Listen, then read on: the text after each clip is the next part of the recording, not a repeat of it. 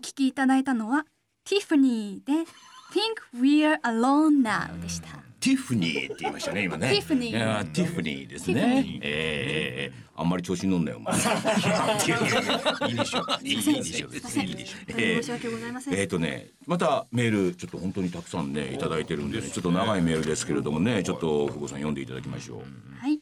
ラジオネームおいにゃんさん、40代男性の方ですね。藤村さん、風子さん、親戚のおじさん、こんばんは。いやー、久々に聞いても相変わらずの雰囲気、いいですわ。テレビをつければ、コロナコロナのオンパレード。怖いですよ。見ないと恐ろしいことになりますよ。だから見ろよ。と、公共脅迫をしているような気がするんですよね。今年に入ってからのテレビ。今心療内科を継続受診してるんですが主治医からも臨床心理士さんからもニュースや情報番組は極力見ないでください。それがメンタルの不安定に拍車をかけてしまいますから。日頃好きな番組だけを見るようにしてください。ラジオもいいですよ。視覚的な煽りがなくなりますから。と指示を受けました。でニュース番組や情報番組ってもう必要ないんじゃないかな。存在しちゃいけないんじゃないかな。と真剣に思っていました。そしたら藤村さんがコラム「笑ってる場合かヒゲ」で書いていらっしゃいましたね。煽りだけじゃ必要ないと思われても仕方ない。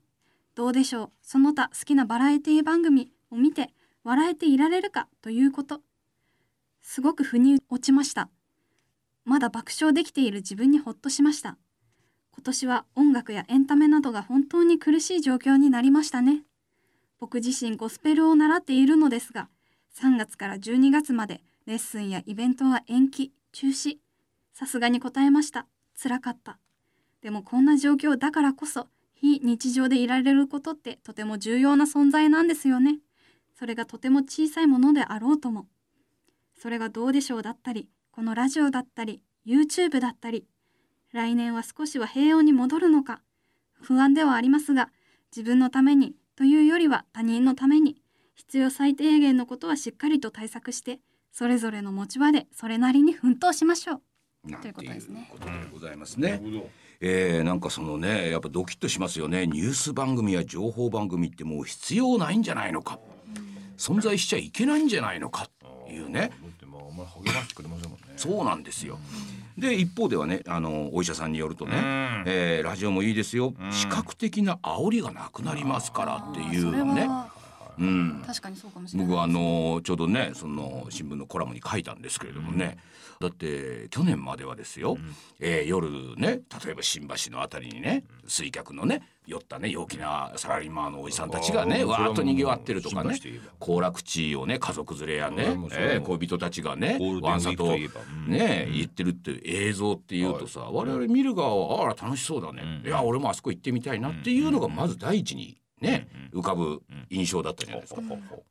それが今年に入ってからガラッと変わったでしょ。えー飲み屋街を歩いている若者の映像を映し出し、それから行楽地とかね駅でね混雑してる休みの日にバッとね家族連れなんかがいる。なるほど。それをどうやって見るかっていうとけしからんと。そういう施設こんな時になんでそんな外出てんだって。全く同じ映像ですよ。全く同じ映像なのに全然見る人の感覚がガラッと変わっちゃったんですよ。これってもちろんねその社会がねあの外出は控えてくださいっていうことを言われてるからもちろんそうなんだけれどもここまで急激にですよ。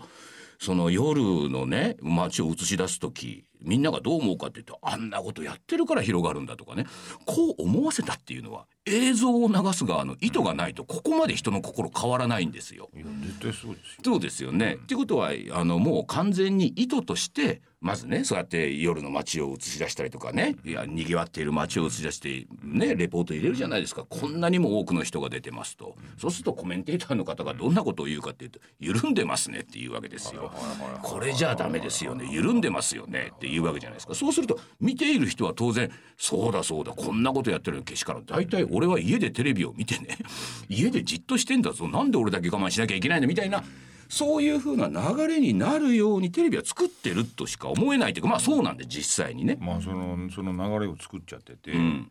どこに誘導したいかっていううん。当てはないっていうのが私が一番腹立たしいんですよ、あね。だってあのあのあれですよ GoTo キャンペーンをやめろやめろって言われて、あ、うん、えやめない時はですよ GoTo キャンペーンをやめないとかっていうニュース報道ばっかりなんですよ。はいはいはいはいでやめたでしょ、と急にですよ スナックのママさんとかそういうとこ行って取材させええて本当に大変なんです。とそうそういうことにねええ共感を呼ばそうとするでしょ、ん意味がわからない、うん、どっちがやりたいんだ？非常に場当たり的ですよ、ね。膨大的です、うん。だから誘導した先ないんですよ、誘導した先はない。ただね、目的はしっかりしてるんですよ。目的は一つちゃんとあるんですよ、なんでテレビがそういう報道をするのか。テレビの視聴者って高齢者が多いでしょ？もうもちろん高齢者の方は基本的にやっぱり外に出たりいろんなとこに行くっていうのは非常に危険性が高いわけですよ。だからまあ家でそうやってテレビを見ている。そういうテレビを見ている高齢者に向けて何を言うかっていうと一番手っ取り早いのは外に出ている人を悪者にすること。それからまああのそうやって危険ですよ。とにかく外に出るのは危ないんですよって。まあ一つの意味で言うとテレビの一つの意味で言うと納得的には注意喚起じゃないですか。注意を喚起しているという意味では確かにそれも重要なことなんだけれども相手が高齢者であるからその人たちに言う時には他の人を悪者にして外に出るあんなことは許されないっていうような論調にすると高齢者の同意を得られるわけですよ。だから作り方がそうなってるっていう。どんどん頭がおかしくなりますよ。昨日まであんなに GoTo やめろって言ってたのが、今日になったら GoTo がね終わってね、すごく大変ですっていうことに共感しろって言われるんですよ、えそんなものねやっぱさすがにね、えうんそこまで変わられるとねそうですそうです。あのびっくりする。でも家で結局テレビを見てる方って、多くの方はね GoTo 利用しないわけですよ、どちらでもいいんですよ、GoTo やるって言ったらああそうやって行って少しは社会の状況良くなったのかな、思うけどそうならない分かったわけでしょ。案の定やっぱりダメだっていうね。その流れだけを追っていくことがテレビの前だけに座ってる視聴者にとっては非常にななんていうんだ心地いいんですよ。逆に言えば。だからそのテレビの前に座ってる視聴者も心地いいかもしれないけども、うん。作ってるテレビも心地いいわけでしょ？そうですよね。お互い責任取らないとええそうですそうですそうですお互い責任取らないっていうことで握手してるんだから、ん。それはさなんかねだから僕ねそのテレビ結構そういう報道ばかり見ててそのまあこの方自身もお医者さんからそういう番組見ない方がいいって言見われてるない方がいいと思いすかますよ。それからじゃあ若い人どう思ってるのかって言ったら若い人もうそんな報道すらもう見向きもしないじゃないですか。見てないよね。だって自分たちが悪者にされてますからねそういうところでは。うん。それもありましたね彼らは若者が若者がって言ってましたもんね。そう、彼らはこの1年ね、友達と騒ぐことすらできなかったんですよ。僕何回も見ましたけれどもね学校の帰りにですよ、はい。ようやく学校行って部活終わって、はい。何人かで横で喋ってるじゃないですか、これどうまあ、マスクはしてるんですよちゃんと。はい。でもそうすると前の座ってる大人がですよ目の前まで行ってシーッとこうやるんですよ。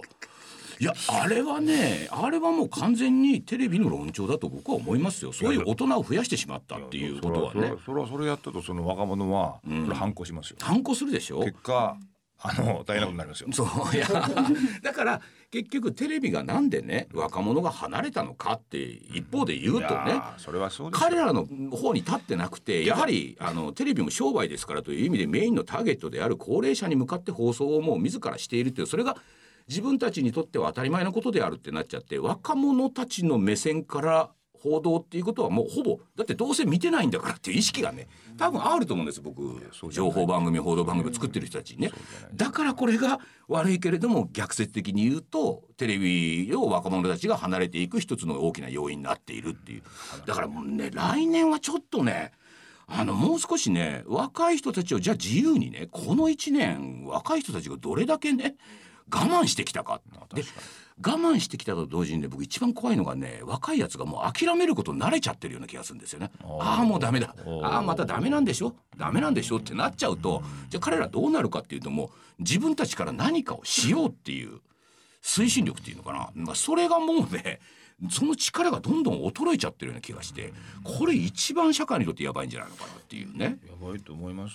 あの2011年の,、あの大きな震災の後、んうんうんうんやっぱりその CM もかからなくなっちゃって、自粛自粛自粛だったじゃないですか、なんかあの楽しそうにしてるのもなんかもうちょっとはばかられるみたいな感じだったじゃないですか、結局その後になんか何が応用したかというと、ヘイトスピーチとか、なんかそれまで全く日本でそんなことなんかなかったはずなのに、それを大手を振ってやるようになりましたね。堂々と言うようになっちゃったっていう。だからこの反動って反動ね。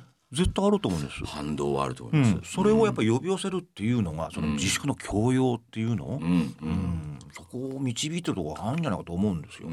うんあの日本っていう国はですよ、あのヨーロッパの国とか違って国家は自由な行動権利はまだ認めてますからね。制限してないですからね。だから僕ねこのすごく怖いのはですよそのうちの番組うちの局のね、あのニュースとかワイドショー、ワイあのね、ひたまに見るんですよ。発言がね非常に怖いんですね。あれそうですか？だから視聴者さっきと同じです、ええ。あの出歩いてる人を見て緩んでますね、これじゃいけませんねもうちょっと行政はしっかりと、あのやるべきじゃないでしょうかねっていう論調がすごく多いんですよ、これってね、我々は行動の自由を制限されてなくて、権利として持ってるんですよ、それを出歩いてる人を見て、あれを人たちは緩んでるっていうことは俺その報道は自由を侵害してるものでしかありえないと思うんですよ。その何？行政がしっかりやんなきゃいけないってことは自由にねああやって歩き回らせるなってことなの？そうそうそうそう。ってことなの？そういうことですよ。だってはっきりそこまでは言わないけどもうちょっとしっかりやった方がいいんじゃないですかねっていうことはうんもうその後言うとやっぱりロックダウンした方がいいんじゃないでしょうかね。老人のためにはね。いや他にさ、なんかやることないのですかね？ないです。いや俺本当なんかなんかあるんじゃないかと思うんですよ。そうなんですよ。この時代ですよ、ん。本当に研究者いろいろいらっしゃって、日本だってやっぱいらっしゃると思うんですよ、ん。だけど科学もね、ん。その足並み揃えられないんですよ、うんうん。誰かの言い分を誰かが批判する、うん。お互い認め合わないみたいなことになってて、うん国もずっと同じ政策だけで、はい。大胆なことっていうか、うん、やってこないじゃないですか,、はいはいだからそうなってくると結局、手洗って、マスクしてっていうことじゃなないいですすか。だからそれ緩んでないですよ私はっきり言って。緩んでないですよね、そこにね緩んでるんじゃないか緩んでるんじゃないかっていうことに落とし込まれるっていうことが、そ国民がやってるわけでしょ？そうですそうです。うん、結局国が何にもしてくれないって時に、国民たちが向き合っちゃって緩んでんじゃねえか緩んでんじゃねえかそこにどんどんどんどんみんなが行ってるっていうのはね歯がゆいですよね。まあで僕はねどっちかっていうとねそのお規制をすればいいとは僕は全然思わない規制ってんじゃないんですよ。うん。本当になんかこのなんか方向性みたい8な月の頃に新宿なんかで歌舞伎町で結構ね人がいっぱい出てるっていうかそういうところに行政が出ていって大規模に新宿なら新宿のところ PCR 検査やって洗い出してとかっていうことを言ってた人いたんですよ。だからそういう積極姿勢で、ん。あの感染させてるっていう人を気づかずにさせてる人を発見するっていうことを、国がやってますってことになれば、結構能動的じゃないですか。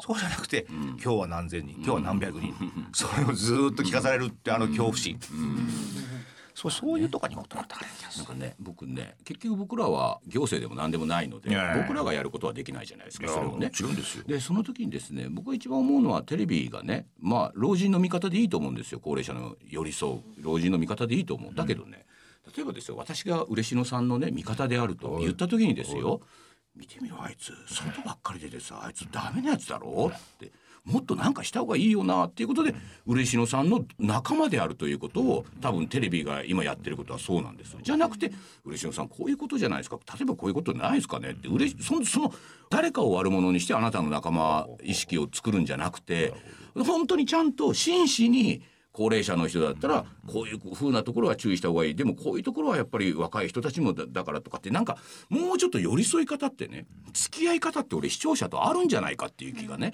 そこまでの考えが及んでいないからどうしても他人を批判してもっとなんかした方がいいよっていうことで仲間意識を作ろうとしてるっていうのがちょっとね幼稚すぎるようなもうちょっと僕はね本当にねものは考えられることあるんじゃないのと。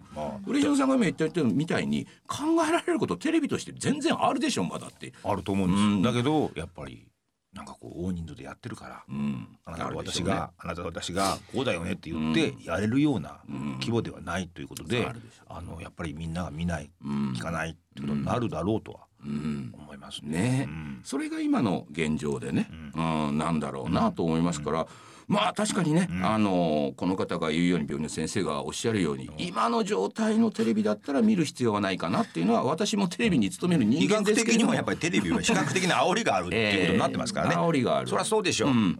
だから逆にバラエティーとか見た方がいいですよ、バラエティーは僕ね割とね、だから若い子供とかね、若い連中に向かって「いやもうちょっと外に出ようよもうちょっと頑張ろうよ」っていうのをね、ちょっとアピールしてる気はもっと楽しくやろうよっていうのをアピールしてるような気がするんで、まあ、バラエティーとかはね見た方がいいですよ。そういう意味ではねあなたも私もね、外に出てますよ。うんそうですね。それはなんか飲みに行ったりはしてないけどもしてないけど。出張やってるでしょ、うんうんうんうん。うんでもやっぱその飛行機、まあ、随分ディスタンスをうるさくやってましたから、満席の飛行機って結構ショックあったんですけども、はいはいはまあ誰も喋らない。うん喋らないでで。全員がマスクをしてる、うんうん感染しないじゃないですか、しないですよ。うん。と私は思うんです、うん。でまあ普通に乗ってる、ううん。んそういうことで僕は飛行機とか新幹線とか乗りたいんですよ。うん。なくなっちゃ困るから、そうなくなっちゃ困るからね。うん。私はそういうふうに思っている。そうですよね。うん。まあそういうことでまあいろいろとねこの状況多分来年もねまだ続くでしょう。けれどももちょっとねそのまあいわゆる自粛警察と言われてるような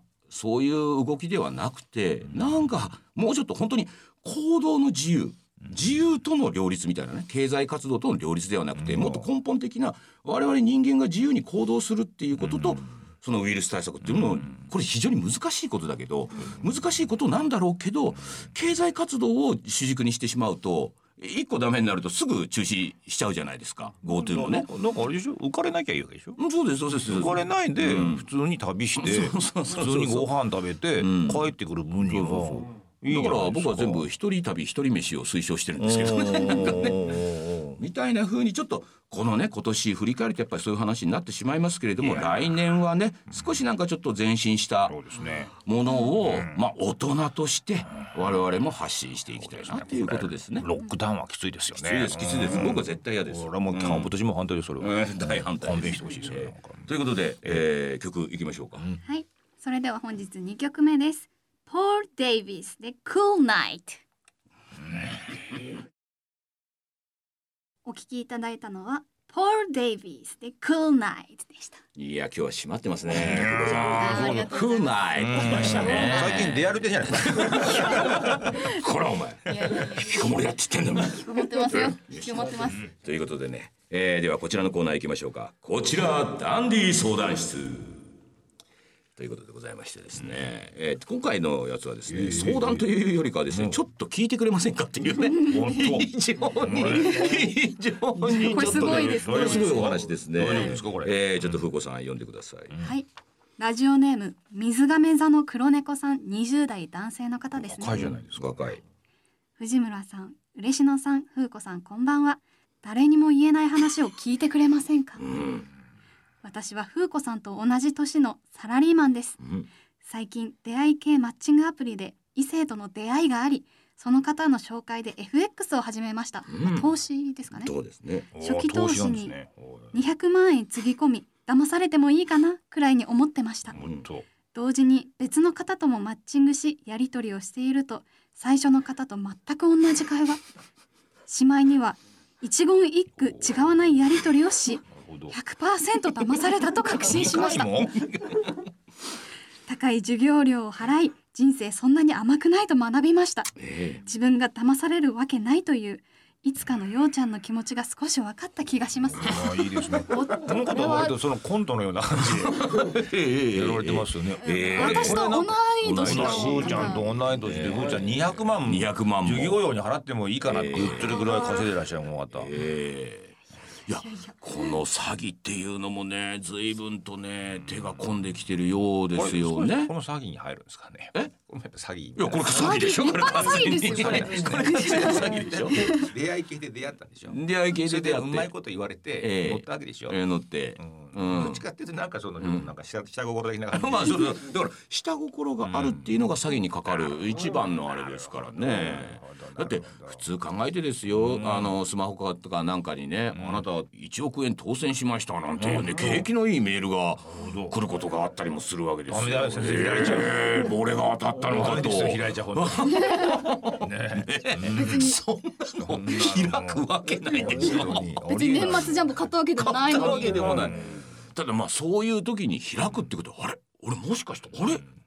えー、なんつってね。開いちゃう。これはもうもちろん下心見え見えなわけじゃないですか。ねえそれはあのいろいろありますよお年寄りだってね。いや僕ねオレオレ詐欺はねあの分からんでもないんですよやっぱりそのあれはちょっとね言ってみれば非常にまあやり方としては汚いですよ。やり方としては汚いけれども騙される方にはやっぱりその親心というかねあもういきなり電話かかってきてね100万だの何十万だのと程度であればいやそれどうしてもやっただったらっていうこれはもうどうしようもない。騙されたっていうかもうどうしようもない気持ちがあるじゃないですか。それがですよこう今100万円入れればね儲かるとかねあなたの年金がねあのもっと増えますからみたいな感じでね騙されるのとこれちょっと訳が違いましてですね、えー、なんかだからねこの黒猫くんもねうんあマッチングアプリでね女性とこう女性のっていうのは多分なんかお写真かなんかもまああるわけですよきっとね。お宅のお嬢さん大丈夫ですから。いやいやお宅のお嬢さんにはね資産がないんでね。資産がない。このな騙そうとか言ってないから。大丈夫ですか。ね。もう本当に本当にそれはないいやなんかそういうさなんかそういうのでね騙されるってまあね黒猫くんの方もねああそうかそうかとこれ騙されてんだな 俺はっていうね。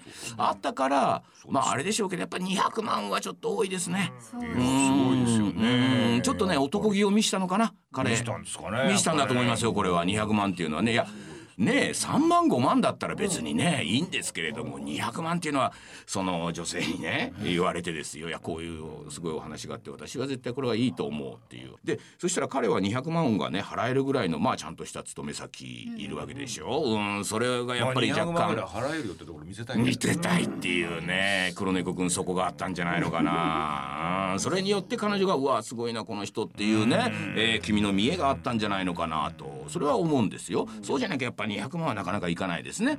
それでなおかつねその女性だけに飽き足らずまだマッチングアプリを続けてですよ、えーそして同じような方に出会ったとしたらまた一期一句変わらない。君のどうだろう？君のそのねマッチングアプリどういう仕組みか分かりませんけど自分のプロフィールみたいなところでね、年収を多少君上乗せして書いてるんじゃないのかとかね。それはちょっと見えますよこれ黒猫くんまあ。黒猫くんもなんか面白かったじゃないですか。二人目の時ね。二人目の時。あれ、俺と同じじゃないみたいな。俺言葉遣い一緒だな。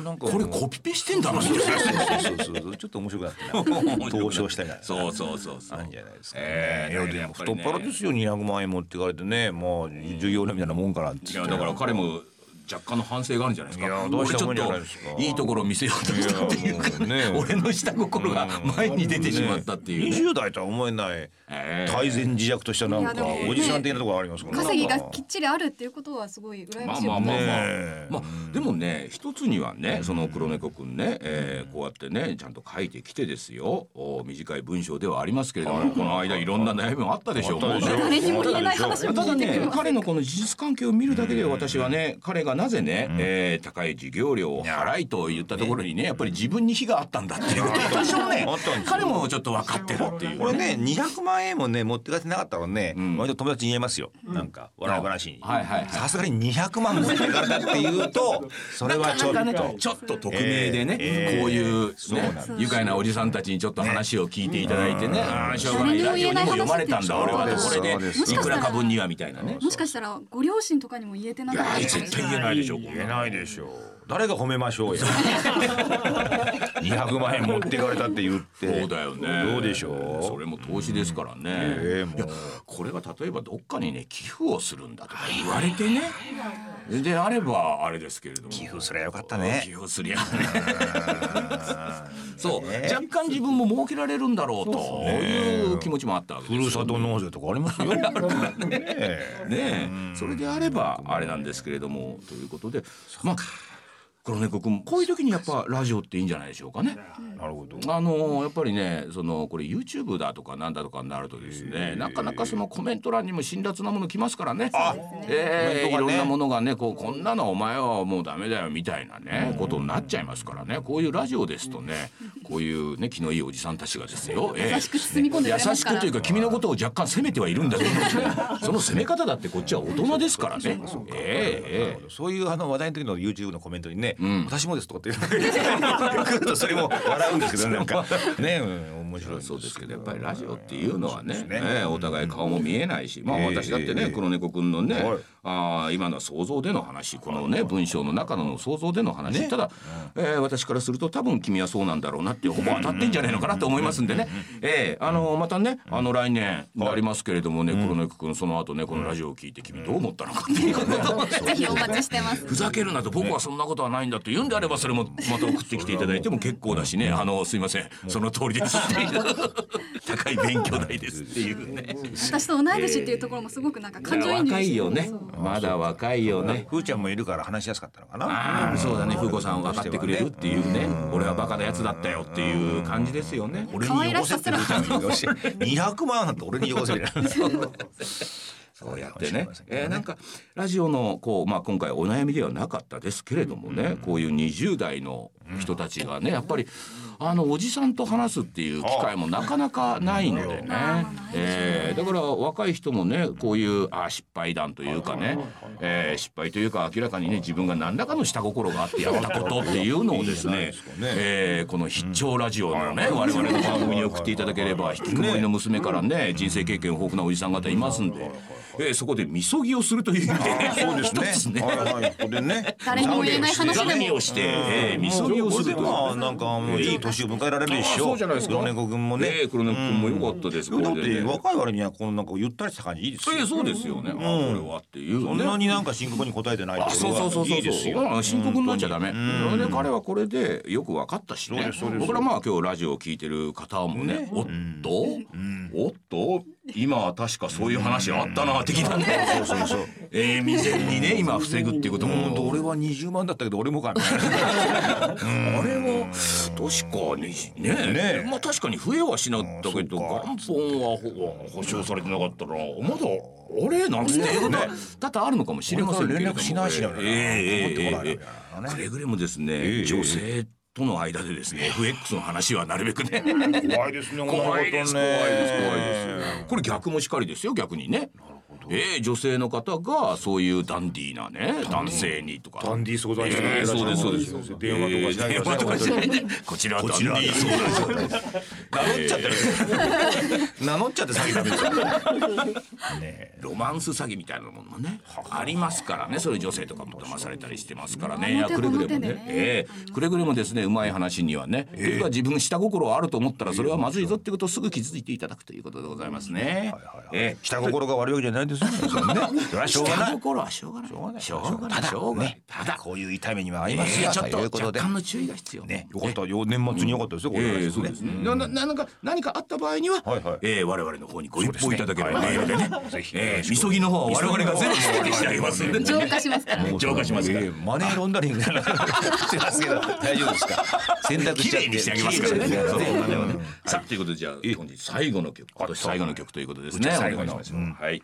今年最後の曲は The Cars で Tonight She Comes お聴きいただいたのは The Cars で Tonight She Comes なんていうことでございましてさーっとか言わないんで出会ったらでもで舌がちょっと出ましたですね。ええ。ね。そもそもがだってね外国語大学に行ってましたからね。ただもう一年でね、ええ大学を辞めましたというよかったことで退学させられたみたいな感じでしたけれども。入ったんですけど出れなかったですね。ああなるほどね。ねそういうことまあありますあります。あのね、あのいろんなあの本当にねメールが来てましてですね、ええあのこの方は緑のオケラ王さん東京都40代男性の方、えー時代の革新をつきながらもど真ん中をついているようで絶妙に芯を外しているトークが多くと。